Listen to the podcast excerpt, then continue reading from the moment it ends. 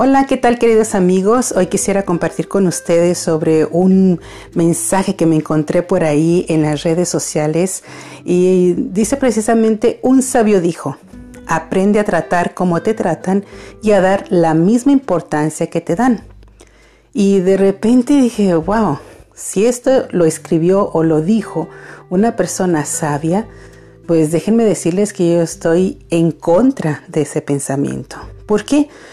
Si tú aprendes a tratar como te tratan y a dar la misma importancia que te dan, creo que el mayor porcentaje entre los seres humanos, eh, la mayoría eh, hemos cargado con malas situaciones, hemos pasado por muchos momentos duros, difíciles, y te imaginas dar siempre de lo que te han dado, dar los mismos golpes que recibiste, dar las mismas ofensas que también te dieron o incluso, como dice, dar la misma importancia que te dan.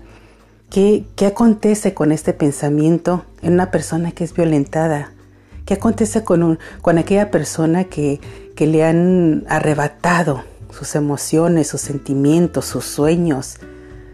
Por lo contrario, nosotros no podemos dar de lo que hemos recibido.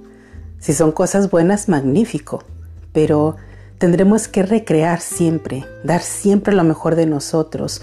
No podemos nosotros compartir la miseria recibida, no podemos compartir los dolores del pasado.